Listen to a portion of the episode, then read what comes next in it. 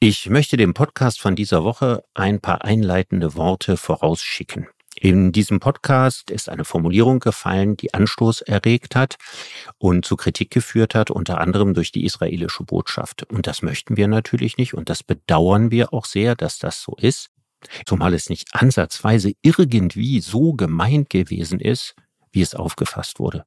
Und darüber werde ich mit Markus beim nächsten Mal reden. Wir haben aber in diesem Podcast die Formulierung rausgeschnitten.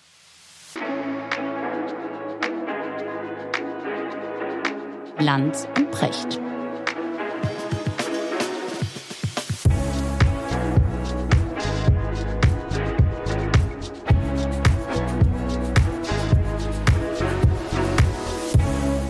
Schönen guten Morgen, Richard. Guten Morgen, Markus. Richard, bewegte Zeiten. Ne? Ähm, seit die Sonne am Samstag aufging, befindet sich Israel mal wieder, muss man sagen, im Krieg. Mhm. Und zwar im Krieg gegen einen Gegner, dessen militärische Fähigkeiten man ganz offenbar ähm, verhängnisvoll und fahrlässig unterschätzt hat, äh, dessen Brutalität und Bereitschaft zur Brutalität man auch äh, unterschätzt hat. Grauenvolle Massaker, von mhm. denen wir hören, die an Butscha, an Irpin und andere Schauplätze von äh, schlimmsten Kriegsverbrechen erinnern. Boden, Luft zu Wasser. Äh, Terroristen greifen in wenigen Stunden, glaube 22 Ortschaften und Militärstützpunkte an und so allmählich gibt es auch eine, eine Idee, eine Rekonstruktion, wie sie es gemacht haben äh, haben offenbar bis zu 80 Löcher in diesen 65 Kilometer langen Zaun äh, reingehauen, in die Luft gesprengt, mit Bulldozern vorgegangen und so weiter. Ohne dass das bemerkt worden ist. Ne? Ohne dass das bemerkt das worden ist, weil man systematisch mit Hilfe von, von Drohnen auch Wachtürme, Überwachungskameras und so weiter ausgeschaltet ähm, ja. hat. Aber auch das hätte ja auffallen müssen. Auch das hätte auffallen müssen, aber äh, da gibt es ein großes Versagen, über das wir bestimmt gleich nochmal sprechen werden. Und das wird auch in der israelischen Gesellschaft massiv diskutiert. Und deswegen bin ich mir auch sicher, dass Netanyahu, auch wenn er diesen Krieg militärisch gewinnt, er wird das politisch definitiv nicht überleben. Mhm. Aber was, was, so, was so hart ist, ich meine, innerhalb von wenigen Stunden sind die in der Lage, 2000, 3000, so genau weiß man das gar nicht, Raketen abzuschießen. Mhm. Dann bewegen sich Tausende von diesen, von diesen Leuten, von diesen Terroristen, 1000, 1500, da schwanken die Zahlen, bewegen sich stundenlang und ohne auf große Gegenwehr von Seiten des Militärs oder der Polizei zu treffen, durch den Süden Israels. Und es stellt sich heraus, so massiv diese Luftangriffe auch sind, Sie sind vor allen Dingen eins, nämlich ein schreckliches Ablenkungsmanöver. Denn gleichzeitig zu diesem Beschuss fallen die dort ein und bringen Leute um, die noch mhm. teils schlafend in ihren Betten liegen, schrecken nicht davor zurück, kleine Kinder umzubringen. Sie nehmen Geiseln, sie vergewaltigen Menschen. Ja. Sie, sie über, überfallen äh, junge Leute, die ein harmloses Fest feiern, eine, in, der, eine, in der Wüste. Eine, ja. In der Wüste und die das Leben zelebrieren. Und dann kommt ja. plötzlich der Tod auf diese Art und Weise äh, mhm. in diese Schlägt Welt. Da so, brutal ja. möglich da rein. Ist. Was geht dir durch den Kopf, wenn du darüber, wenn du darüber nachdenkst? Verzweiflung eigentlich. Also natürlich wie immer die Trauer äh, mhm. äh, und, und das sind ja herzzerreißende Schicksale und die Bilder, die man dazu sieht und, und die, die Menschen, die noch hoffen, dass ihre Kinder leben oder als Geiseln genommen werden. Und auf der anderen Seite eine Verzweiflung, dass ich das Gefühl habe, diese ewige Wiederkehr des sinnlosen Gleichen, diese, mhm. diese irrsinnige Gewaltspirale, die immer weitergeht und immer weitergeht und die mich äh, gerade was diesen Konflikt anbelangt, eigentlich völlig resignativ zurücklässt. Äh, warst du mal in Israel, Richard? Ich bin da nie gewesen, aber du, ne? Ja, ich war in den letzten Jahren beruflich äh, tatsächlich häufiger da und mir ist dieses Land sehr ans Herz gewachsen ist ein kompliziertes Land und ist auch nicht ein, ein äh, Land, dessen Charme und Schönheit sich die auf den ersten Blick erschließt, aber auf den zweiten. Mhm. Man, man verliebt sich wahnsinnig in dieses Land mit seiner ganzen komplizierten Geschichte, der komplizierten Gemengelage, dieser komplizierten Gesellschaft. Diese israelische Gesellschaft ist eine, eine sehr komplizierte Gesellschaft und die Israelis selbst sagen immer, äh, es gibt sozusagen diese zwei Planeten. Ja, auf welchem Planeten bist du gerade? Bist du auf dem Planeten Jerusalem Oder bist du auf dem Planeten Tel Aviv? Ja, das habe ich mir erzählen lassen von Menschen, die viel da waren. Du fährst dass der Unterschied riesig, ne? riesig wäre zwischen Jerusalem und Tel Aviv, ist so der Inbegriff einer westlichen weltoffenen Stadt. Äh, Tel Aviv musst du dir vorstellen, das, das, ist, das ist eine, eine Stadt am Strand und es gibt dann diesen wunderschönen langen Sandstrand. Äh, der ist überfüllt, ja, wie, wie die Sardinen liegen sie da und dann wird Sport gemacht an jeder Ecke und alle joggen und das hat dann einen, einen ganz besonderen Zauber. Du merkst aber auch, es ist rau. Tel Aviv ist jetzt nicht so eine weißt du, so eine architektonische Schönheit wie zum Beispiel Hamburg oder so. Mhm.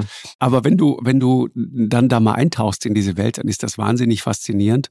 Äh, und es ist alles so unglaublich nah beieinander, ja. Und ähm, du fährst eine Dreiviertelstunde mit dem Auto nach Jerusalem, da fährst du so in diese, in diese Berge rein und plötzlich bist du in einer anderen Welt.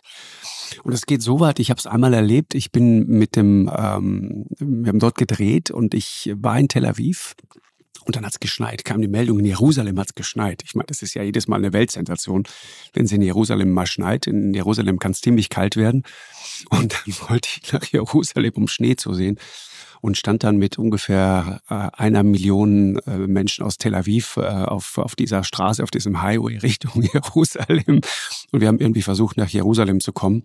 Ein einziger Stau, weil natürlich alle in Tel Aviv sagten, oh Mann, wir müssen unseren Kindern mal Schnee zeigen. Und es war damals sehr schön, weil ich so diesen israelischen Pragmatismus kennengelernt habe. Plötzlich wurde die Straße gesperrt und überall Polizeistreifen und so weiter und dachte, oh mein Gott, jetzt wieder mühsame Kontrollen und Sicherheit und großes Tralala. Aber die Wahrheit ist, die haben äh, die, die, die Straße, diesen Highway einfach nur gesperrt, damit die Kinder in Ruhe Schneeballschlachten machen konnten. Und es hat mir so gut gefallen. Dann, dann wurde da gepicknickt und so weiter und die Kinder haben Schneemänner gebaut und ich fand das irgendwie herrlich und alle waren glücklich und hatten einen schönen Nachmittag. Und dann kommst du aber rein nach Jerusalem und das ist dann ein Ort, von dem mein Freund Nikodemus, ähm, Nikodemus Schnabel, der ist Benediktiner Abt mittlerweile, äh, in Jerusalem, äh, kenne den seit vielen Jahren, ist äh, ein Mensch, der wirklich zu meinen Freunden gehört und der mir sehr ans Herz gewachsen ist. Ähm, sehr reflektierter, kluger Mensch, der immer sagt, weißt du, Markus, Jerusalem ist ein guter Ort, um Atheist zu werden. Mhm. Weil du alle religiösen Irren dieser Welt mhm. triffst du alle in Jerusalem. Mhm. Es ist gleichzeitig auch ein faszinierender Ort natürlich, ne, weil du all diese, diese berühmten Städten hast. Ja, aber es ist ja klar, Jerusalem und die Gegend, das ist ja die Brutstätte äh, äh der Weltreligionen schlechthin. Ja? Also sozusagen die Hauptstadt des Monotheismus. genau, Welt. es ist für ja. Christen wichtig, es ist für Muslime wichtig, es ist für armenische wichtig. Christen und es ist für Juden wichtig. Also das ist unglaublich. Ja, ja genau. Ja.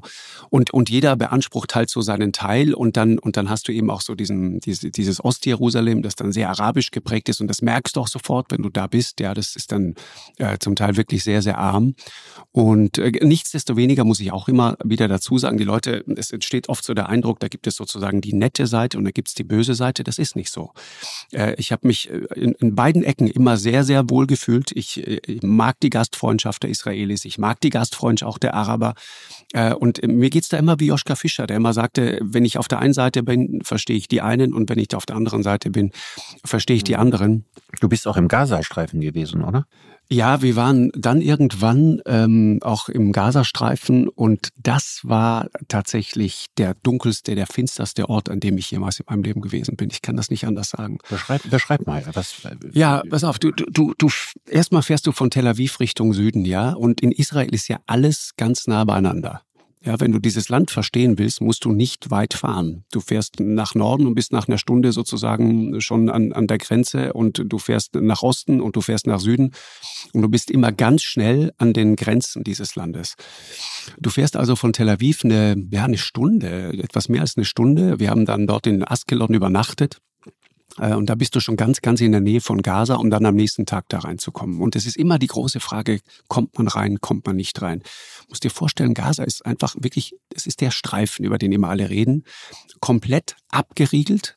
Auf der einen Seite das Mittelmeer, natürliche Barriere sozusagen, und auf den anderen drei Seiten äh, riesige Grenzzäune. Und da gibt's diesen Grenzposten Eres und da kommst du hin.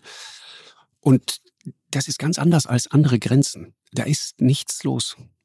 Der, der Sinn dieser, dieses Grenzpostens ist es eben nicht, Menschen zusammenzubringen, Menschen von A nach B und von B nach A wieder zurückzubringen, sondern der Sinn dieses Grenzpostens ist es, möglichst keinen von A nach B und von B nach A zu bringen, keinen durchzulassen. Mhm. Jeder wird massiv kontrolliert, du gehst dann durch, durch Detektoren noch und nöcher, unglaublich viel Papierkram, bist in so einer riesigen Halle, das sieht aus wie so eine, wie so eine Bahnhofshalle, würde ich das beschreiben. Der Sinn besteht darin, dass die Palästinenser da nicht raus sollen, oder? Richtig, genau. Und dann geht's immer gibt's immer den Streit, also weil viele Palästinenser suchen Arbeit in Israel und die gibt es auch. Es gibt auch viele Palästinenser, die in Israel leben. Richtig, das auch. Es gibt äh, Israel und jetzt ist kompliziert. Nicht, nicht in den beiden Autonomiegebieten. Richtig, genau. Es gibt genau, es gibt es gibt auch Araber, die also wenn du nach Jerusalem zum Beispiel gehst, die haben eine israelische Staatsangehörigkeit und die leben alle äh, nebeneinander. Das, das funktioniert. Da gibt's mal Stress und Streit und so weiter. Dann hast du sehr komplizierte Gemengelage mit den ähm, jüdischen Orthodoxen.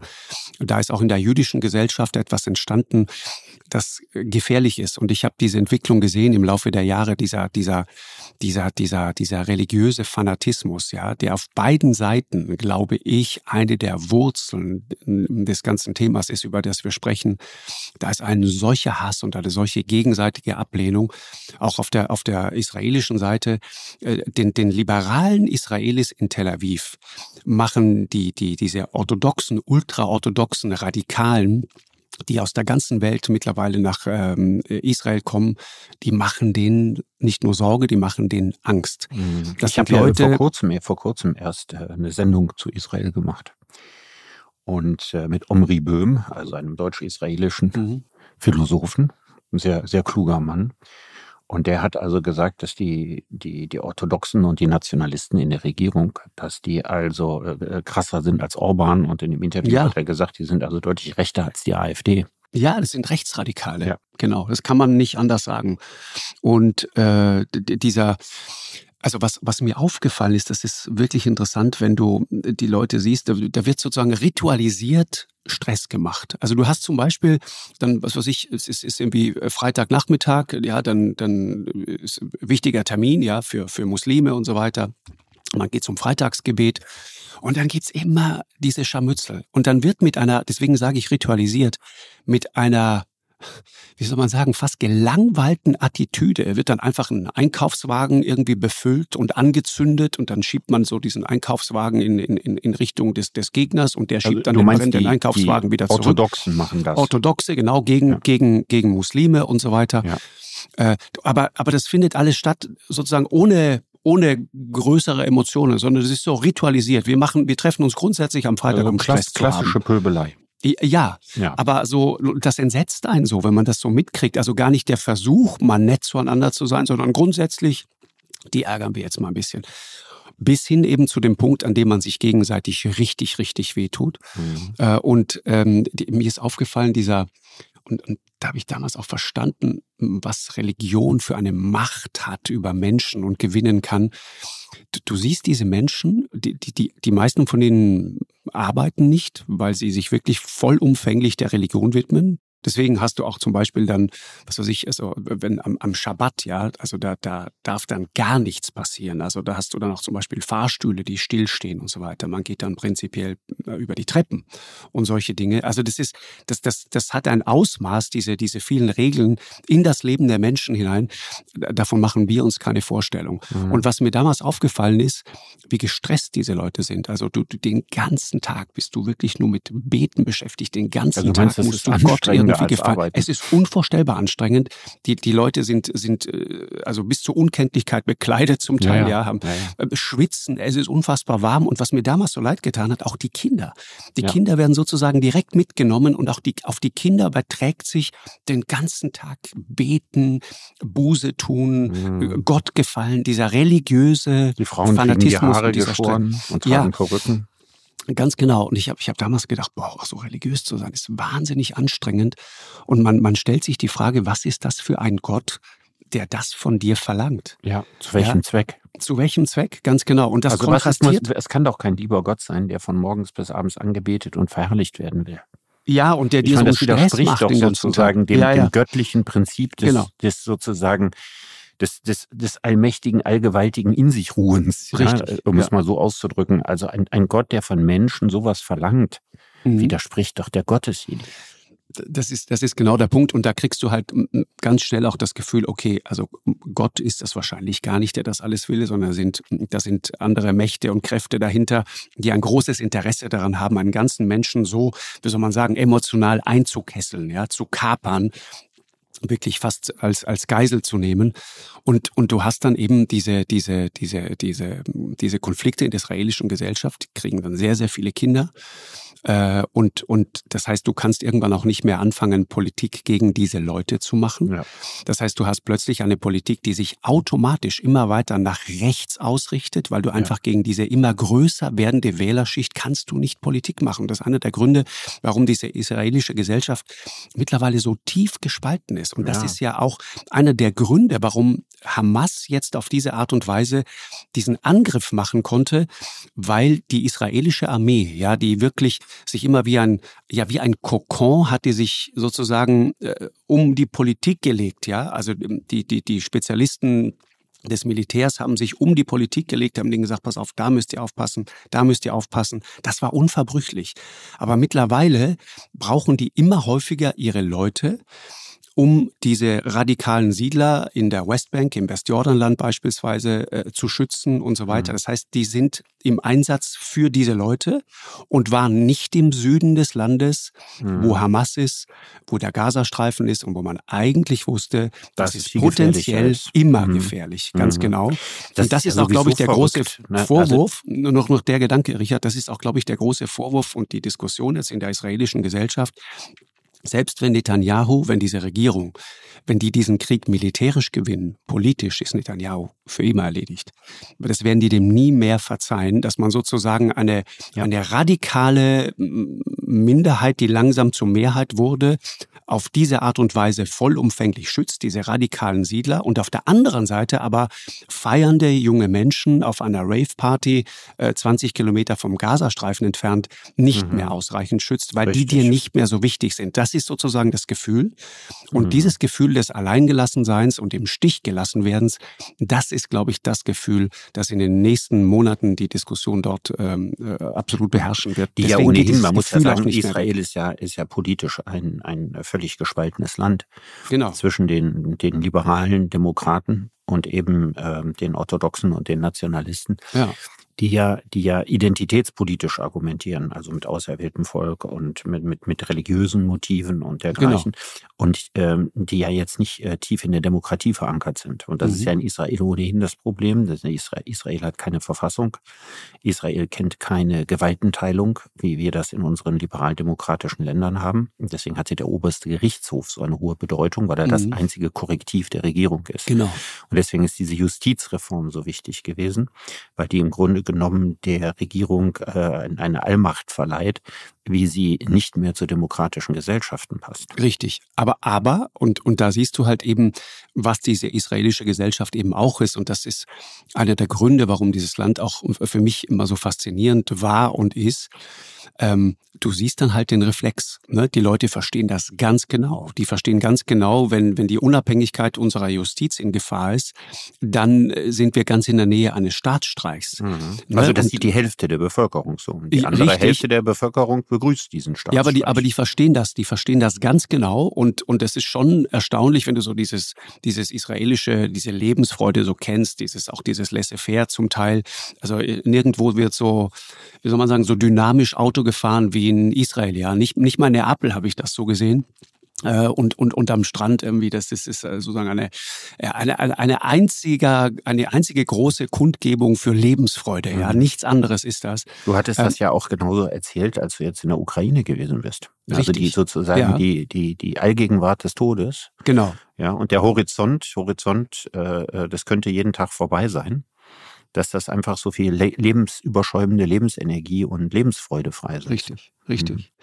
Ja, aber Gaza nochmal, Richard, ne? Also die, diese Anreise, du gehst durch diese Kontrolle, du bist dann irgendwann durch. Es ist sehr willkürlich, ob du reinkommst oder nicht. Wir hatten an dem Tag Glück, kamen rein. Das Team rein. Wir waren mit Leuten von der Konrad-Adenauer-Stiftung unterwegs. Äh, vielen Dank nochmal an der Stelle für die Hilfe damals. Das war sehr unkompliziert und gut.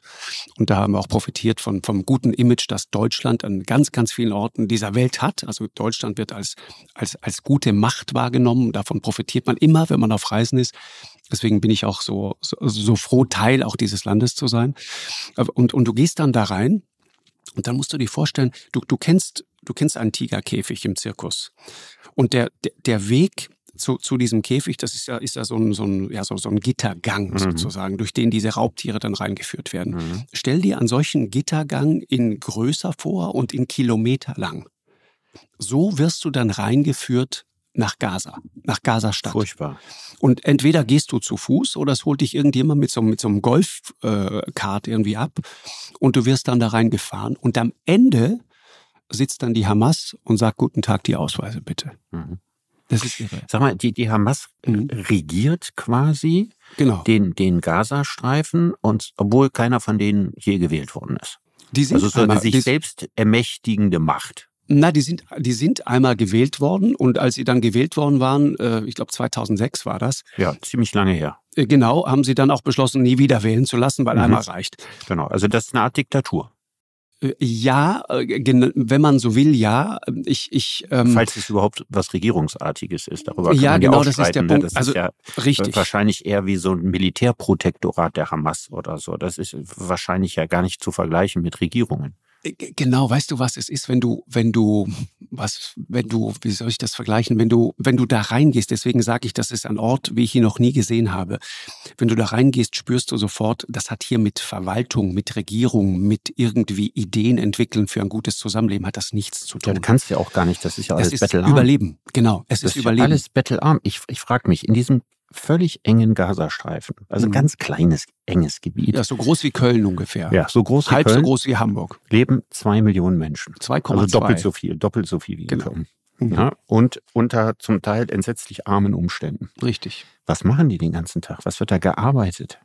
Ähm, man ist irgendwie damit beschäftigt, sein Leben zu organisieren. Du siehst diese, diese Hochhäuser, die jetzt gerade reihenweise bombardiert werden und einfach dann wie Kartenhäuser zusammenfallen. Du gehst durch diese Straßenschluchten du wirst dann geführt und da merkst du dann, ne, als Journalist bist du sozusagen sehr willkommen, wenn die das Gefühl haben, du, du könntest jemand sein, der dazu nützlich ist, dieses, dieses Hamas-Narrativ, ja, also da gibt es diese bösen, bösen Israelis, ja, und dann noch dahinter die bösen Amerikaner. Und guck mal, was die uns antun, weiter zu verbreiten. Na gut, das ist ja dann auch da, äh, genau. offensichtlich so offensichtlich sichtbar, Mhm, genau. Dass man sich ja sagt, hier ist ja auch irgendwas wahnsinnig schiefgelaufen, wenn die Palästinenser dort Richtig. unter solchen Bedingungen leben müssen. Genau. Und das, das ist das, was dir dann so allmählich dämmert. Also du gehst durch diese Straßen, du siehst diese alten kaputten Autos fahren, dann siehst du plötzlich Eselkarren. Du merkst, ach so, warte mal, das ist ja hier wie Mittelalter. Dann fährst du vorbei an Häusern, die noch in Schutt und Asche liegen. War neulich mal wieder irgendeine Rakete, die, die ist da eingeschlagen. Sagst du, warum? Ja, Vergeltung ja, für die Hamas-Raketen. Vergeltung, böse und so weiter. Tatsächlich ist es aber so, dass die Israelis immer sagen, dass sie sehr genau wissen, ja, ja, was sie da genau, angreifen genau, und bombardieren. Dass das Quartiere der Hamas sind. Die, die Quartiere der mitten, Hamas. mitten in den Städten sind. Und äh, wenn du, wenn du diese, diese Quartiere triffst, triffst du auch immer Zivilisten. Jein. Also tatsächlich ist es so, dass die Israelis äh, immer sagen, und ich glaube, das tun sie auch wirklich, das weiß ich zumindest aus vielen Gesprächen, die sagen den vorher Bescheid. Das haben sie auch jetzt gemacht. Sie sagen, pass auf, wir werden in zehn Minuten, äh, kommt die Rakete, geht bitte also alle weg. raus aus dem Haus. Raus aus dem Haus. Aber was das perfide Spiel ist, die Abschussbasen äh, sozusagen für diese selbst gebastelten Hamas-Raketen, die sind teilweise genau inmitten diesen, in diesen mhm. Wohnblocks genau, drin. Genau. Und was dann halt so absurd ist, ist, du fährst da durch dann fragst du Leute von der Konrad-Adenauer-Stiftung, wie viel Geld geht denn hier eigentlich rein? dann merkst du, da fließen Millionen und ja, Millionen und UNO. Milliarden rein. Ja. Erst 300 Millionen äh, allein aus Deutschland. Dann hast mhm. du 30 Millionen jeden Monat aus Katar. Mhm. Dann hast ich du 100 weißt du, was Millionen. ich gerne mal wüsste, wie dieses Geld da eigentlich reinverteilt wird. Wie das also unter diesen Umständen, so ein Gebiet so groß wie Köln, wem wird das übergeben? Ja, Wo kommt also, das an? In was wird das investiert? Ja, das kann ich, das, also das kommt wahrscheinlich ziemlich viel bei der Hamas an, oder? Ja, ich, also. Und da geht wahrscheinlich ein sehr erheblicher Teil. Das ist die große Frage, die du dir ja sofort stellst. Ja, du, du, du hörst diese Summen und denkst, warte mal, wie passt das jetzt zu dem, was ich hier sehe? Zu dieser bitteren Armut, zu diesen Kindern, die überhaupt keine Perspektive haben, zu diesen Jugendlichen. Die Jugendliche sind, weißt du, wie überall auf der Welt. Klar. sind nette junge Leute, die dir, die dir mit großen leuchtenden Augen davon erzählen, dass sie jetzt diesen Computerkurs machen und davon träumen, eine Karriere als, als IT-Fachfrau oder Fachmann äh, zu machen, irgendwo in Europa oder in Israel oder wo auch immer. Das sind Menschen, die sind, die sind sozusagen, ja, sie sind völlig unverdorben und die sind so wie äh, Kinder auf der ganzen Welt. Und du siehst gleichzeitig, die haben alle schlimme Dinge erlebt. Du musst nur einmal anfangen, kurz nachzufragen, dann wird dir jeder erzählen, äh, ich habe meinen Freund dabei verloren, meine Freundin wurde an jenem Checkpoint möglicherweise erschossen. Äh, es, es, es gibt da furchtbare, grauenvolle Geschichten und es ist immer das äh, traurige Ergebnis sozusagen von Provokationen, die da seit so vielen Jahrzehnten stattfinden. Es ist wirklich gruselig und diese Leute werden sozusagen von, von, dieser, von diesen religiösen Wahnsinnigen als Geisel genommen. Mhm. Das verstehst du auch. Du verstehst auch, dass diese Leute äh, nicht darauf aus sind, in irgendeiner Form Frieden zu schließen. Das ist, glaube ich, auch eine große Lebenslüge, mit der wir auch aufräumen müssen, auch mhm. im, im, im, sogenannten Westen, so dieses Gefühl. Aber die Orthodoxen, wir, die Orthodoxen wollen sicher auch keinen Frieden, weil sie ja für sich eigentlich beanspruchen, dass die Palästinenser in dem Land eigentlich nichts mehr verloren haben, weil es ihr Land ist. Ja, genau. Und dann führt das, führt das am Ende in eine Situation, also schon lange vor diesen fürchterlichen, für diese diesen fürchterlichen Terroranschlägen ja. der genau. Hamas. Genau. Richtig. Schon lange vorher ich habe irgendwann mal auch zu meinem Sohn gesagt, diesen Konflikt, den werden auch deine Enkel noch erleben. Genau. Also ich sehe überhaupt keine Hoffnung oder überhaupt gar keine Perspektive. Also jetzt, nachdem diese Gräueltaten begangen worden sind durch die Hamas, wird Israel ja darauf reagieren, weil sie sich sagen, wir können ja nicht reagieren, dann geben wir den, diesen Verbrechern auch noch recht. Und auf der anderen Seite wird es also zu mehr Gewalt führen. Diese Mehrgewalt wird wieder zu heftigerer Unterstützung der anderen arabischen Staaten, mhm. auch für die Hamas führen. Und so geht das weiter und weiter und weiter und Gewalt gebiert Gewalt und wieder Gewalt und Gegengewalt und Gewalt und Gewalt. Es ist doch überhaupt keine Perspektive in Sicht, dass sich daran je etwas ändert. Ja. Man war ja schon mal relativ weit, als genau. in, in, Oslo, ja, äh, war man am weitesten, also Anfang der 90er Jahre oder genau. Mitte der 90er. Da hat man die Siedlungspolitik beendet und hat gesagt, ja, okay, das Westjordanland, das gehört halt den Palästinensern. So, und dann hat man kurz darauf hat man wieder angefangen. Also es mhm. ist es ist doch auch an nichts zu glauben. Also alle lügen, äh, jeder sucht da seinen Vorteil und der Hass, der einmal da ist, der geht nicht weg, sondern der der bleibt und bleibt ja, ja. und es geht weiter und es schaukelt sich mhm. weiter hoch und es wird immer weiter Gräueltaten geben. Also ich bin ja versuche ja immer in vielen Punkten optimistisch zu sein. Mhm. Aber hier ich sehe überhaupt keine Perspektive. Gar keine. Ich tatsächlich schon. Und ich dachte auch, da gibt's, da gibt's eine Chance. Ich äh, sehe dann immer diese junge Generation von mir. Weißt du, musst dir vorstellen, da kommen Kinder auf die Welt. Und zwar auf beiden Seiten, die ähm, nichts anderes kennen als das Heulen der Sirenen, äh, Raketen, die plötzlich einschlagen, äh, Freunde, Freundinnen, die sterben äh, an der Bushaltestelle oder bei irgendeinem Raketenangriff im, im Gazastreifen und so weiter. Die haben so viel Blut gesehen in ihrem jungen Leben. Und wenn du mit denen sprichst, dann hast du wirklich das Gefühl, die haben unfassbar genug davon. Die wollen das nicht mehr. Die einen, die einen, und den anderen wächst beide. Den anderen beide. wächst der Nein, Hass. aber die haben trotzdem, die, die haben unvorstellbar genug davon. Und deswegen ist es so schlimm, dass diese Leute, um ihr eigenes Ding zu machen und ihren religiösen Fanatismus nach vorne zu tragen, dass die zu absolut nichts bereit sind. Im Gegenteil, du siehst diese Annäherung. Ich meine, Saudi-Arabien und Israel, ja, mhm. nähern sich plötzlich einander an. Wer hätte mhm. Das jemals für möglich gehalten? Mhm. Und interessanterweise, ein gewisser Donald Trump spielt dabei eine Rolle, von der ja, man, wenn man fair ist, sagen klar, muss, beide sind Freunde der USA. Das ist eine nicht unwesentliche Gemeinsamkeit zwischen Aber, aber lass uns ihm das, ihm das äh, zugute halten. Der, der, der hat auf jeden Fall irgendwie ein paar Dinge, wie auch immer er es gemacht hat, in Gang gesetzt. Und es war natürlich auch nicht nur er alleine. Aber plötzlich hast du das Gefühl, äh, die reden miteinander. Das kann doch gar nicht sein. Was entsteht da eigentlich? Und Neues, vielleicht was Besseres. Und dann kommen diese Leute und zerstören das, weil das ist das, was sie partout nicht wollen. Sie sie, sie, wollen nicht, dass das aufhört. Und du siehst dann diese Häuser zum Beispiel ne, in, in Gaza-Stadt. Dann hast du plötzlich in all diesen, diesen, diesen, diesen halb kaputten, halb verfallenen, baufälligen äh, Hochhäusern, da stehen da plötzlich so, so komische Villen dazwischen mit ganz viel Bling Bling und, und Gold und Lametta, hätte ich jetzt fast gesagt. Das sind natürlich äh, Häuser von Hamas-Funktionären. Mhm. Und dann siehst du zum Beispiel draußen, ich meine, da leben 2,2 Millionen Menschen. Das ist der, der am dichteste besiedelte äh, Streifen Erde überhaupt auf der Welt. Es gibt keine Gegend der Erde, die so dicht besiedelt ist. Auf die Innenstadt von Tokio vielleicht noch. Und, ja, vielleicht. Und ja, keine, aber jedenfalls keine, keine, Region, die nicht eine einzige Stadt bildet. Ja, ja. und keine Kläranlage. Keine Kläranlage, keine funktionierende Kläranlage. Stundenweise jeden Tag kein Strom, stundenweise kein Wasser. Äh, von, von, von funktionierenden Schulen und anderen Dingen ganz zu schweigen. Keine mhm. Kläranlage. Das Meer davor ist eine Kloake. Ja. Und zwar eine solche Kloake, dass, wenn, wenn, das, wenn das Richtung Südisrael treibt, wenn der Wind sozusagen entsprechend steht, dann schalten die Israelis ihre Entsalzungsanlagen aus, weil das auch die Entsalzungsanlagen nicht mehr können. Und es gibt die Geschichte, man versucht dort eine, eine, ähm, eine Kläranlage zu installieren. Deutsche Politiker, die ankommen und sagen, pass auf, wir machen das jetzt. Wir, wir, wir, wir bauen da jetzt eine Kläranlage. Die Israelis sagen, macht ihr nicht. Ihr geht da nicht mit diesen ganzen Teilen, die man dafür braucht, viele, viele äh, äh, hunderte Kilometer Rohre und alles, was dafür nötig ist, ihr geht damit hier nicht rein. Die, die Schrauben, die Maschinen, die Pumpen, alles, was man dafür braucht, ihr geht damit hier nicht rein. Und da sagen die, warum? Weil sie die berechtigte Angst haben. Dass das irgendwo zu genau, militärischen zweckentfremdet wird. Genau, baust du mhm. wieder neue Raketen, aber keine Kläranlage. Mhm. Könnten die Israelis die Kläranlage nicht selber bauen?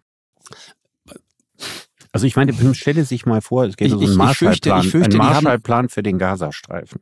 Du weißt schon, ne, dass, dass, dass Gaza hängt komplett von Israel ab. Also Strom, Lebensmittel, alles, was dort rein kommt, alles aus Israel. Ja, jetzt, aber das kommt alles aus Israel. Ja.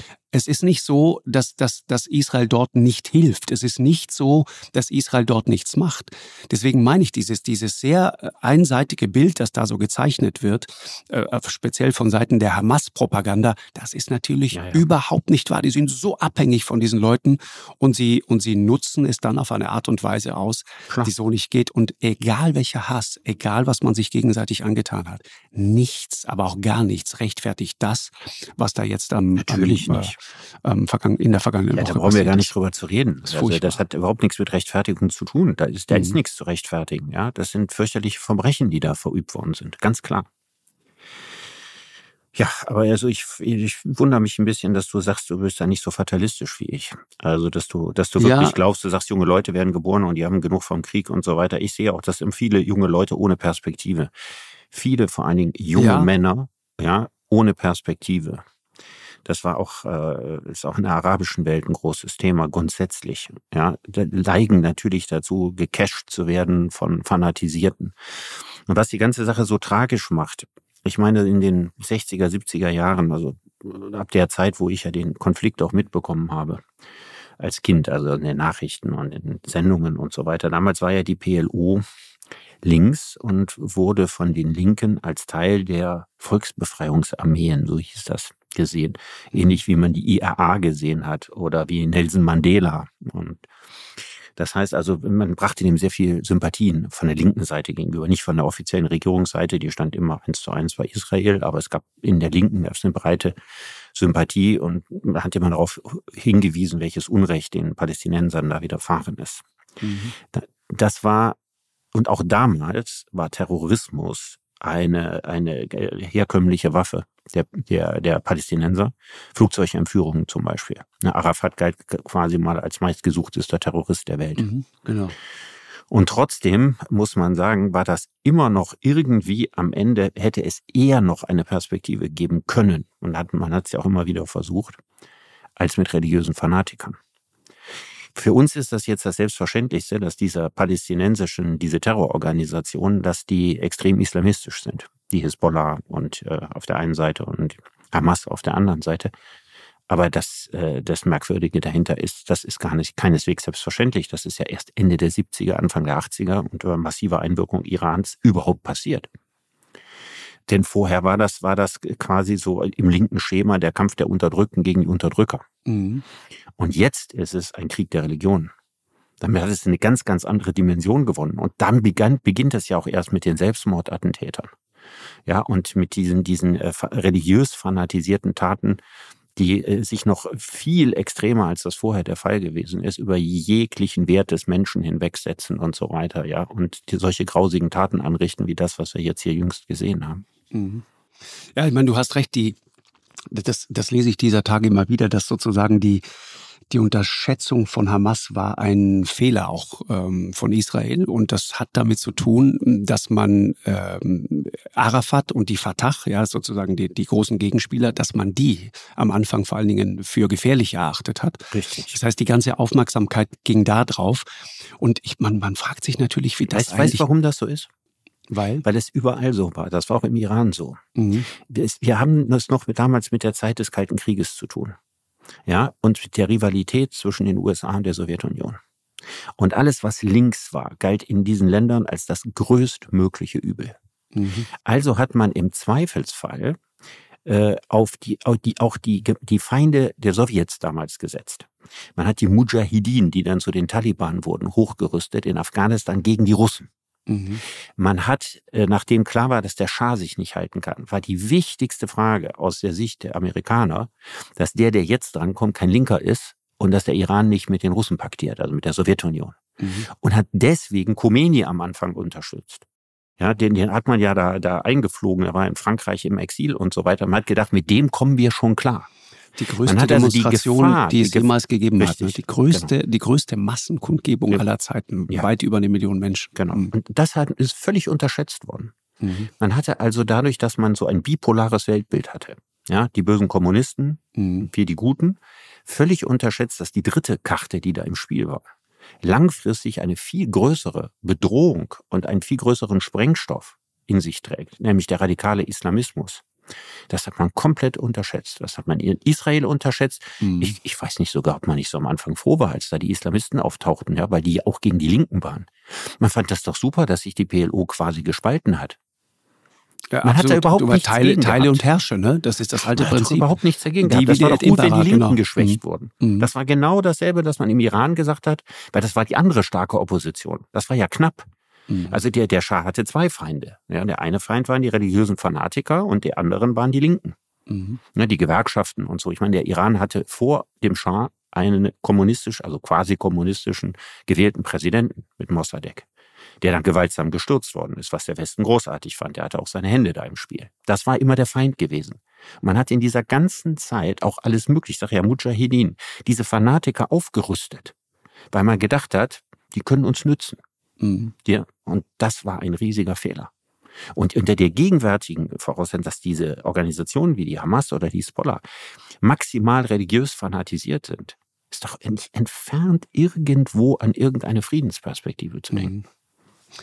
Ich meine, das, was du sagst, ist ja richtig, Richard. Ich meine, die, die, die, die Hamas entsteht ja sozusagen äh, eigentlich aus den ägyptischen Muslimbrüdern heraus. Ne?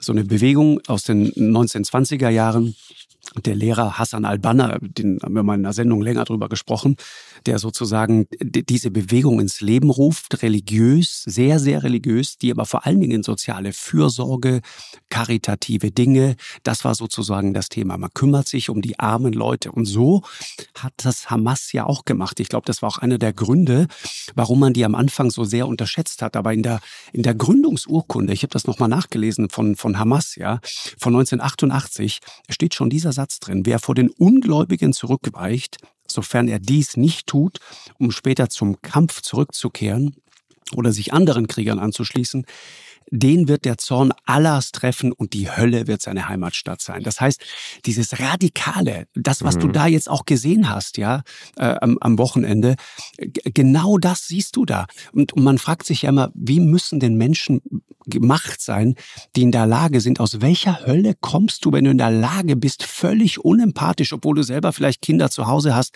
Babys umzubringen, Menschen, die schlafend in ihren Betten liegen, einfach zu erschießen, ohne Mitleid, ohne ja. Gnade. Ich, ich habe ein, ein Video ja, das gesehen. Das kann man nur auf zwei Arten und Weisen aus Menschen machen. Also mit Religion, Schrägstrich Ideologie mhm, oder mit genau. Drogen. Und am besten mit einer Mischung aus beidem. Richtig. Ja, dann macht, verwandelt man äh, Menschen. Ich mag ja den Begriff Bestie nicht oder Bestialität nicht, weil er den Tieren Unrecht tut. Aber man bringt halt Menschen dazu, sich komplett zu entmenschlichen. Genau, und deswegen muss man, muss man, das, das muss man sozusagen auch klar haben. Ne? Die Hamas, das sind nicht die Palästinenser.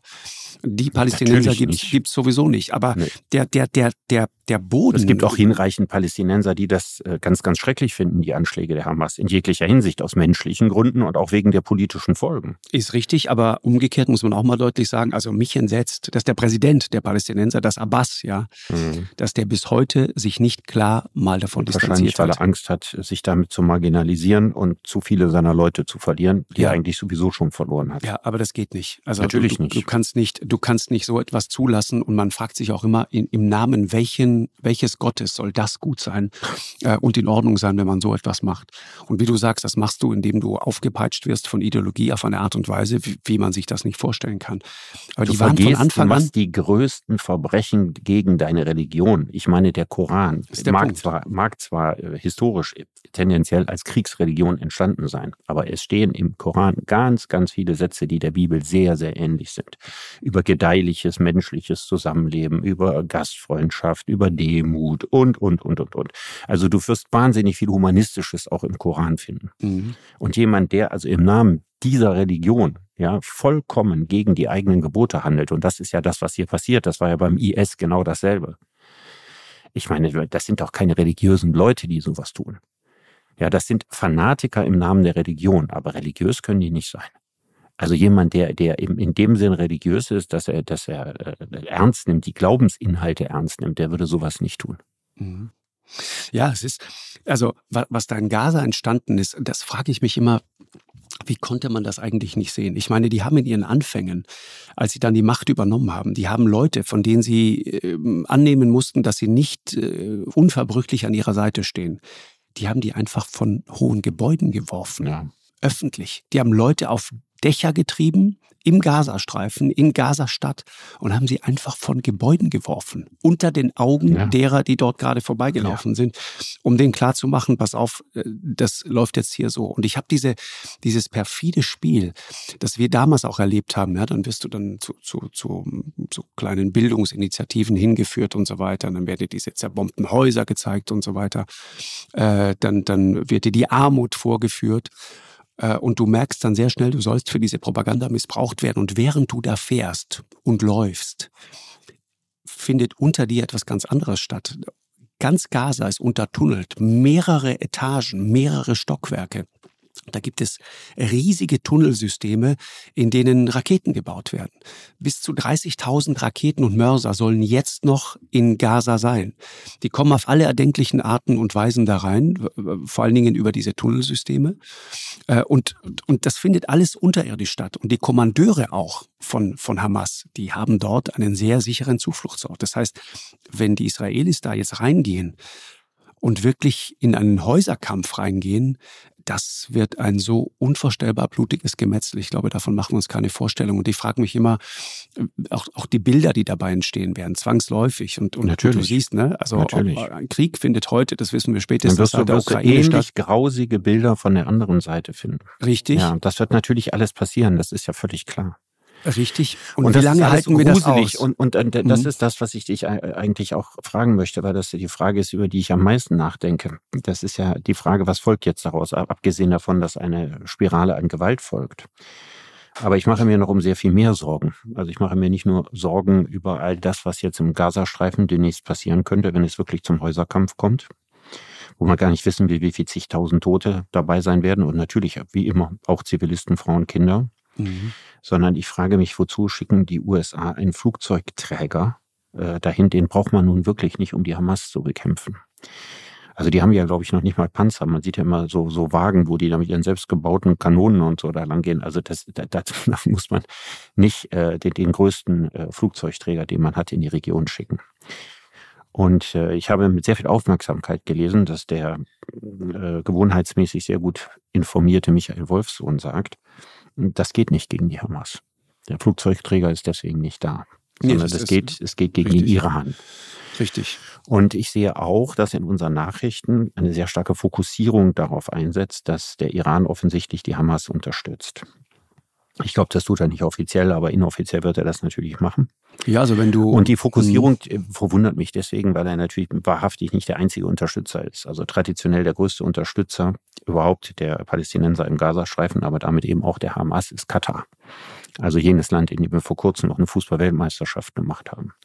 Davon wird aber fast nicht geredet, sondern es wird immer und immer und immer wieder über den Iran geredet. Es wird auch davon geredet, dass die Hisbollah im ganz großen Stil eine zweite Front eröffnet, was Gott sei Dank bisher noch nicht passiert ist. Und ich frage mich, warum fokussieren wir uns gerade so sehr auf den Iran? Und meine ganz große Befürchtung ist, und das wäre sozusagen das Ende vom Allen, wenn es dann zum Krieg zwischen Israel und dem Iran käme. Das ist eine ganz, ganz große Befürchtung, die ich habe. Mhm. Ich, ich ähm, äh, schaue mir das auch alles äh, ziemlich genau an und das Interessante ist, dass die israelische Regierung das bis jetzt nicht macht. Also naja, Netanyahu jetzt, redet und auch der Verteidigungsminister Galant, die reden nicht von, äh, vom, von Iran. Das tun ja, sie nicht. Das aber die Angst kommt daher. Also nach dem 11. Also das September. ist ein mediales das, Ding, will ich Dieser sagen. Vergleich wird ja oft gezogen, dass das mhm. jetzt quasi der 11. September Israels sei. Nach dem 11. September hatten viele erwartet, dass George W. Bush jetzt irgendeinen Krieg beginnen würde, sein War on Terrorism. Mhm. Und da ist dann erstmal zwei Jahre lang vergleichsweise wenig passiert. Und dann kam der Angriffskrieg gegen den Irak.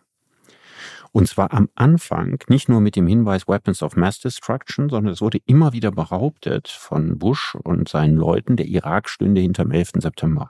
Das ist am Anfang ganz häufig äh, benutzt worden, diese Formulierung. Wir wissen hinlänglich totaler Quatsch, beides. Weder die Weapons of Mass Destruction gab's, noch äh, hatte der Irak irgendwas mit dem 11. September zu tun. Deswegen, ich meine, Israel bekommt jetzt natürlich durch das enorme Unrecht und die Verbrechen, die da begangen sind, eine Art Freibrief. Mhm. Und du weißt nicht, wofür der langfristig genutzt wird. Mhm. Ist richtig. Und da habe ich Angst vor. Also die Tatsache, dass die Regierung jetzt zögert und das im Augenblick sehr unklar zu sein scheint, wie sie reagiert, beruhigt mich nicht. Also Leute, Leute, die sich damit auskennen, die sagen, es gibt äh, diese drei Staaten, ja, über die man reden muss. Es ist Iran, es ist Katar und es ist die Türkei. Jeder spielt da sozusagen sein Spiel. Ich ähm, kenne die Geschichte von, von Frachtern, die vermeintlich ähm, äh, Baustoffe da reinbringen, Gips zum Beispiel. Ja, die kommen aus der Türkei, liefern Gips in den Gazastreifen. Gips kann man in einer so kaputten Stadt immer gut gebrauchen. Dann gehen die hin, schauen sich diese Fracht an, schauen sich diese Ladung an und stellen fest, okay, da sind zwar 50 Tonnen Gips drauf auf diesem Frachter, aber dazwischen hat man versteckt 15, 20 Tonnen hochexplosiver anderer Stoffe. Das heißt, da geht es um was ganz anderes. Da kommen auf alle erdenklichen Arten und Weisen kommen dort Waffen rein. Und mittlerweile sind die in der Lage, das selbst zu tun. In Istanbul, die türkische Regierung bestreitet das, aber Leute, die sich damit auskennen, es gibt viele Berichte darüber, sagen, da gibt es Büros von Hamas, die gehen dort ein und aus. Mhm. Jemand wie Erdogan ist kein Zufall, dass der jetzt sozusagen eingeschaltet wird, wenn es um die Frage der Geiseln geht. Ja, wer hat Einfluss auf diese Leute? Es gibt auch die Erzählung, ähm, dass äh, zum Beispiel und das ist heikel, weil wir reden über die Türkei, das ist ein NATO-Land. Ja, ja. Äh, also, die Türkei, die Türkei gehört ja. offiziell zum Westen genau. zum Westen, weil der, der Westen ist im Grunde genommen durch die NATO-Mitgliedschaft definiert. Richtig. Ja, und äh, deswegen gehört die Türkei also quasi zu zum uns. Westen. Ja. Genau, richtig. Und wenn dann dort äh, Hamas-Leute, hochrangige Hamas-Leute äh, Zugang haben zu Dingen, ihre Geschäfte dort machen, ihre Zahlungen darüber abwickeln, viele, viele Millionen umsetzen, äh, Waffen kaufen und so weiter, was, wie gesagt, der Verdacht ist. Die Türkei bestätigt das nicht, bestreiten das, die sagen, das gibt es alles nicht. Aber es gibt sehr viele Hinweise darauf, dass die dabei eine ganz entscheidende Rolle spielen. Und der andere Player ist Katar. Äh, ja. Auch dort gibt es, ich meine, die Kataris hatten äh, immer ein offizielles Taliban-Büro ja, in, in Doha. Und die äh, waren ein wichtiger Vermittler. Auch wir haben die genutzt, ja, um, um unsere Leute rauszukriegen aus Afghanistan, führte der Weg immer über die Kataris. Das heißt, wir mussten uns denen dann auch durchaus andienen und mit denen gemeinsame Sache machen. Die sind da sehr schmerzfrei äh, im, im Umgang mit, mit äh, radikalen Organisationen, äh, Taliban und eben auch Hamas. Mhm. Und äh, die haben dort ihre Büros, die machen dort ihre Geschäfte und so weiter. Über, über Katar kommt sehr, sehr viel Geld da rein. Es kommt aber auch viel Geld über die Europäische Union rein. Äh, die, die deutsche Regierung unterstützt äh, NGOs, von denen man weiß, dass sie sehr nah dran sind an Hamas. Man macht es trotzdem weiter, weil man sagt, wir können doch die Leute nicht im Stich lassen. Mhm. Wohl wissend, dass ein guter Teil und wie wir, äh, also ich würde es so interpretieren als jemand, der das auch mal gesehen hat mit eigenen Augen, wenn gleich nur für ein paar Stunden, würde ich dennoch sagen, ein großer Teil dieses Geldes kommt bei den armen Leuten niemals an. Das, das kann ich mir sehr gut Dinge vorstellen. Benutzt. Auf der anderen genau. Seite, wenn das Geld gar nicht mehr fließt, was werden die denn dann machen? Es das ist, wird doch wahrscheinlich so sein, dass das meiste Geld bei der Hamas äh, ankommt und dass die Hamas das eine oder andere, was nicht in Waffen geht, auch an, umgekehrt wieder sozusagen an die Armen weitergibt oder den Armen gibt oder sie unterstützt, einfach damit sie ihnen gegenüber loyal sind. Mhm. Und wenn ich, wenn jetzt gar nichts mehr kommt, was passiert denn dann? Also dann würde ja der Gazastreifen, der gegenwärtig von Israel völkerrechtswidrig ausgehungert wird, quasi, ne, da die Stromversorgung abgebrochen wird und keine Güter mehr reinkommen und so weiter, was ja, was ja auch ein riesiges Problem ist. Also überleg mal, wozu das, da könnten Krankheiten ausbrechen, Hungerkatastrophen und was weiß ich was auf Dauer. Mhm. Ne? Also das ist ja, ich frage mich auch, wohin soll das führen? Und jetzt keine Gelder mehr, die aus dem Ausland kommen. Überleg mal, was dann da passiert. Auf der einen Seite hast du ja völlig recht. Ja, man, man züchtet die Hamas durch das Geld, was reinkommt. Aber auf der anderen Seite, wenn kein Geld jetzt reinkäme, dann droht da ja die humanitäre Katastrophe schlechthin. Ja, das ist wahr. Aber ich will, äh, äh, weißt du, wie das gelaufen ist in der Vergangenheit mit Lebensmittellieferungen? Das muss, muss man auch mal klar haben, um zu verstehen, ja, wenn man, wenn man sagt, die Israelis können das doch jetzt nicht machen. Ich meine, was, was, was Israel da jetzt erlebt hat, an Bildern gesehen hat, dass du da sagst, okay, wir wollen jetzt Rache für das, das hört jetzt auf, wir wollen das nicht mehr, das kann ich so gut nachvollziehen. Ja, nachvollziehen, und, ja, und aber ich, es gibt einen Unterschied zwischen nachvollziehen und gutheißen. Zwei, Nein, ganz, zwei ganz verschiedene sind Dinge. Es, sind es, aber ich will nur mal sagen, bevor da sozusagen ein, ein, ein falscher Zungenschlag reinkommt. Weißt du, wie das gelaufen ist mit den Lebensmittellieferungen? Das, also die, die Israelis haben den Gazastreifen mit, mit Lebensmitteln versorgt, ja. Und diese Lastwagen mit Lebensmitteln, Medikamenten, Konsumgüter, die über Israel in diesen Küstenstreifen da reingelangt sind, ja, die wurden bis zuletzt über so ein, so ein Terminal im Süden, also an der Grenze zu Ägypten reingebracht. Und es läuft dann so, dann kontrollieren Grenzer diese Waren, schieben dann die Anhänger der Laster in eine von Betonmauern umgebene Zone, in so ein Areal, die von beiden Seiten zugänglich ist. Und dann ziehen sich irgendwann die Israelis zurück und überlassen der Hamas diese Zone, um die Güter zu verladen. Das musst du dir mal vorstellen. Ja.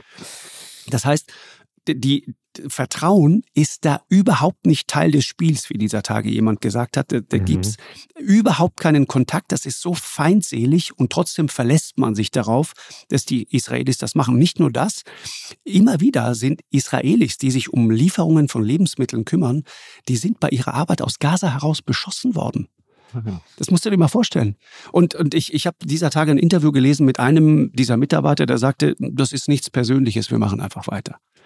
So ist dort aber, die Situation. Aber was soll ich, ja, das mag gerne alles Nein, nein, ich will nur aber sagen, meine Frage man muss sich mal diese Frage Absurdität ist, du, du möchtest vorstellen. aber nicht ja. verteidigen, dass hier gegen das humanitäre nein. Völkerrecht verstoßen wird, indem diese um Regionen jetzt quasi äh, ohne Versorgung gelassen nein. werden, mit den entsprechenden fürchterlichen Konsequenzen, die das zeigt. Nee, nee, ich will auf was anderes hinaus, Richard. Ich will darauf hinaus, was das für eine feindselige Situation ist und wie sehr da offenkundig eine Seite, und zwar in dem Fall die Hamas-Verantwortlichen, überhaupt nicht an Frieden, an Freundschaft, an einer ja, guten Lösung natürlich, interessiert sind. Natürlich. Darauf will ich hinaus. Da bin ich vollkommen, und, vollkommen Und wenn man das, Ansicht. wenn man das mal so hört, so, es sind immer so diese Details, dann versteht man, woher man dann auch äh, diese, diese, diese, diese Brutalität nimmt, mit der man dann das anrichtet, was sie am Wochenende dort angerichtet haben. Mhm. Aber dass die Leidtragenden, dass das die Zivilbevölkerung dort Eben. ist, dass das, dass das arme Menschen sind, die einfach in, in, ja, in diesem riesigen Freiluftknast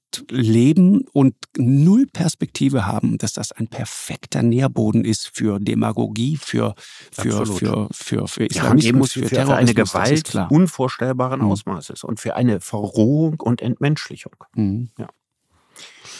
Das ist schwierig. Sehr schwierig. Was, was, was glaubst du denn, was, äh, um ein klein bisschen weiterzudenken, was, was glaubst du, was ganz realistisch passieren wird in den nächsten Wochen? Also ich vertraue ehrlich gesagt auf den amerikanischen Präsidenten. Ich, ich mochte Der übrigens das. auch die Israelis dazu aufgefordert hat, uns zu sagen, ne? genau. sie sollten das humanitäre das Völkerrecht achten. Das Sie wollte ich gerade sagen. Sagte, also die Tatsache, Tatsache das, dass die Terroristen haben das Völkerrecht gebrochen, genau, das ist genau. alles klar. Ja, aber die, die, die Sache ist, wenn, wenn wir uns auf die gleiche Stufe stellen, genau. dann sind wir eben auch nicht mehr die Guten in dem Spiel. Also das ist natürlich eine zentrale Sache, dass man nicht genau so reagiert wie diejenigen, die man zu Recht vollständig verurteilt für das, mhm. was sie tun. Aber glaubst du, dass das tatsächlich das da sich die USA durchsetzen werden? Ich glaube schon. Ich, ich fand das so beeindruckend, wie Joe Biden genau ein einziges Wort brauchte, um klarzumachen, worum es geht. Don't. Mach es nicht. Versucht es mhm. erst gar nicht. Und ich glaube, das ist auch der Sinn dieses Flugzeugträgers. Äh, das ist die Botschaft an alle anderen. Wir sind da. Ich, ich weiß aus anderen Zusammenhängen. Ja, aber wir sind da. Ich meine, nochmal, amerikanische Soldaten werden jetzt am wenigsten gebraucht. Und äh, die, ja. das, die, die Flugzeuge auf den Flugzeugträgern brauchen ehrlich gesagt auch, werden auch nicht gebraucht, weil du kannst ja nicht flächendeckend, das hat auch Netanyahu gesagt, du kannst jetzt den Gazastreifen nicht flächendeckend bombardieren. Das geht ja gar nicht. Das haben die auch nie gemacht. Nee, genau. das, das, das wird ja auch nicht passieren. Und deswegen denke ich, dass, äh, oder ich befürchte, dass die Gründe, warum der Flugzeugträger da sind, nicht so viel mit dem Gazastreifen zu tun haben. Ja, Waffen können ja auch eine sehr abschreckende Wirkung entfalten, ja, wie wir beide wissen. Denn? Also jetzt, jetzt auf die, die radikalisierten Hamas-Leute mit ihren selbstgebastelten nein, Raketen? Nein, aber du hast ja auch, wir haben ja gerade drüber gesprochen, also die Gefahr eines Drei-Fronten-Krieges. Äh, aus Syrien sind ja auch schon Raketen geflogen. Äh, aber jedenfalls spielt Libanon da auch eine Rolle, äh, der fest in der Hand von Hisbollah ist, ja. Und die wiederum sind, äh, Absoluter sind der Ableger, inzwischen ist, genau, ja. der Ableger von mit 300 Prozent Inflation. Da kann man nicht mehr sein. Ist auch, auch so eine Tragödie, wie so viele im, im Nahen Osten. Aber, aber bei aber dem, was die, du sagst, Flugzeugträger die, ja. helfen da am wenigsten weiter. Ich glaube, es geht also gegen, um gegen, gegen Terrorismus im ja. Libanon und gegen Terroristen in, in Syrien und gegen die Terroristen der Hamas da kann man nicht mit Flugzeugträgern gegenkämpfen. Nein, äh, ich, ich glaube, da geht es um eine Drohgebärde. Und wie gesagt, wenn du äh, zum Beispiel hörst von Leuten, die sich damit sehr viel besser auskennen als ich, die sagen, in Gaza haben wir noch 30.000 Mörser und Raketen. In Libanon haben wir 100 bis 200.000. Ja, ja. Hezbollah, Hezbollah ist militärisch sehr viel mächtiger als, als, als die, die Hamas. So. Und äh, wenn du auch zum Beispiel in Gaza äh, siehst, ja, auf, auf wie vielen ähm, Dingen, die du dort siehst, auf Pumpen, auf Kanistern, auf irgendwelchen äh, äh Lebensmittelsäcken und so weiter, das Logo der Islamischen Republik drauf zu finden ist, dann weißt du, dass die dort eine Rolle spielen. Natürlich mhm. spielen die dort eine riesige Rolle. Und ähm, mein, mein Thema ist eher auch die Frage, weißt du, wir leben in einer Welt, in, in der Konflikte nicht mehr dort bleiben, wo sie entstehen, sondern durch auch die Migration in den letzten zehn Jahren, grob gesagt, haben wir sie 48 Stunden später auch in Berliner, in Münchner, in Kölner Klassenzimmern. Wir haben die dann auch mitten in Europa. Mhm. Und wenn du dir mal anschaust, meine, jemand wie, wie äh, ähm, Assad, der, der war fast weg.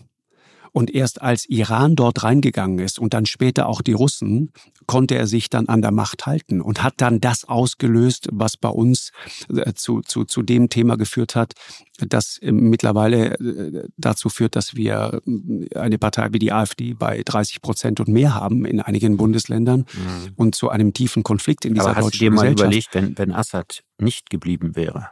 Welcher durchgeknallte religiöse Führer dann in Syrien an die Macht ja, gekommen wäre, der also noch stärker die Hezbollah unterstützt hätte und vieles andere mehr.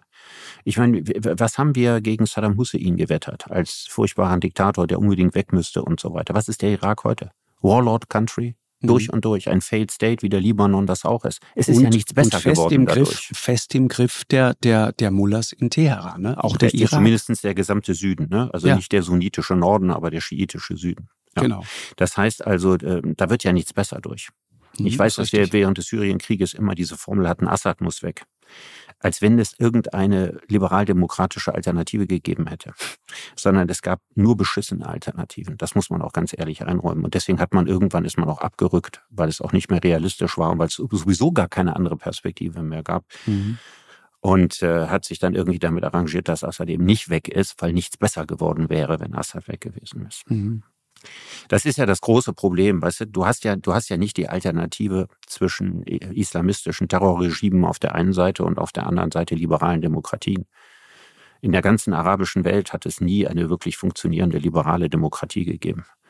Also wenn man sich guckt, was sind denn die Staaten, die uns da noch am ehesten in den Kram passen, sowas wie Marokko, das ist so eine Signorie, wo also der, der König als Ausgleich zwischen Oligarchen fungiert, quasi Demokratie, aber richtig echte. Ich meine, guck dir die Geschichte Ägyptens an. Da hieß es, Mubarak muss weg. Jetzt hast du mit Sisi einen noch schrecklicheren Diktator als Mubarak. Das war wieder eine Militärdiktatur. Also es ist ja nicht so, als ob in diesen arabischen Staaten eine Alternative wirklich äh, bestünde. Wir gucken zurück auf eine totale Katastrophengeschichte äh, dessen, was wir uns unter Nation Building oder sowas mal vorgestellt haben und gedacht haben, wir können da irgendwelche liberalen Demokratien etablieren. Das ist völliger Blödsinn. Ja, und deswegen ist ja auch äh, dieses kleine Land, ja, dieses kleine Israel, äh, so, so ein faszinierender Flecken Erde, auch als funktionierende Demokratie, die das war und die von Anfang an unter Druck war. Ich meine, die sind 48 Natürlich. gegründet worden und wenige Tage später bereits angegriffen worden und sie haben sich gewehrt und sie haben das bis heute gemacht und es ist eine wehrhafte Demokratie geblieben und deswegen hat mich auch so beeindruckt, wie wirklich Zehntausende Israelis auf die Straße gegangen sind, als plötzlich dieses Justizsystem äh, gekapert werden sollte ja. und, und und, diese Entwicklung auch in, in Israel selbst, das ist etwas, das spürst du an allen Ecken und Enden. Ich habe vorhin Nikodemus zitiert, den Benediktinermönch, der sagt, weißt du, wenn ich mit, mit, mit, mit meinem Ornat, wenn ich damit auf die Straße gehe in Jerusalem, da muss ich damit rechnen, wenn ich Orthodoxe treffe, die, die, die spucken, wenn es gut geht, auf den Boden und wenn ich Pech habe, spucken sie mir auch ins Gesicht. Und du hast zum Beispiel in Hebron, ja, in, in der Innenstadt von Hebron habe ich das gesehen, das ist wirklich irre, was da passiert. Du hast in diesen engen Gassen unten die, die, die arabischen Händler äh, und oben drüber dann äh, äh, radikale Siedler, die sich Wohnungen kaufen und die dann von da oben Dinge herunterwerfen, zum Teil auch Fäkalien und so ja, weiter, genau. um den Handel dieser armen Leute da unten kaputt zu machen und um die wirklich mürbe zu machen und zu vertreiben. Also da gibt es so viele tägliche Demütigungen äh, in, im Alltag. Ja, und aus Hass die, erwächst Hass. Ja, das, das ist das Tragische. Ne? Du hast auf allen Seiten hast du einfach Menschen, die ihr kleines Leben leben wollen. Das ist der ganz einfache Punkt. Aber diese, diese, diese, dieser religiöse Fanatismus und das, ich, vielleicht sollten wir in der nächsten Folge mal darüber sprechen, Richard, darüber, wie Religion, von der wir subjektiv das Gefühl haben, Religion spielt gar keine Rolle mehr wo wir das Gefühl haben, die passt, passt gar nicht mehr so richtig ins 21. Jahrhundert. Richtig, ja. aber weltweit spielt Religion wieder eine unglaubliche Rolle oder Ideologie vielmehr. Religion kommt mit einer solchen Wucht zurück, missbraucht Menschen auf eine Art und Weise, wie ich es nicht für möglich gehalten hätte. Und das hast du auf allen Ebenen querbeet. Vielleicht sollten wir darüber mal sprechen. Ich finde das gut, weil ich äh, habe seit einiger Zeit das Gefühl, wir leben in einer, einer großen Zeit der Restauration. Also Menschheitsfortschritt wird gerade auf allen Ebenen zurückgedreht. Mhm. Und äh, Religionen spielen da drin natürlich eine sehr wichtige Rolle. Und die andere große Rolle spielen Ideologien. Und ich finde es auch gut, drüber zu reden. Also, Richard, danke dir. Ich danke dir auch. Auf bald. Ja, tschüss. Tschüss. Eine Produktion von M hoch 2 und Podstars bei OMR im Auftrag des ZDF.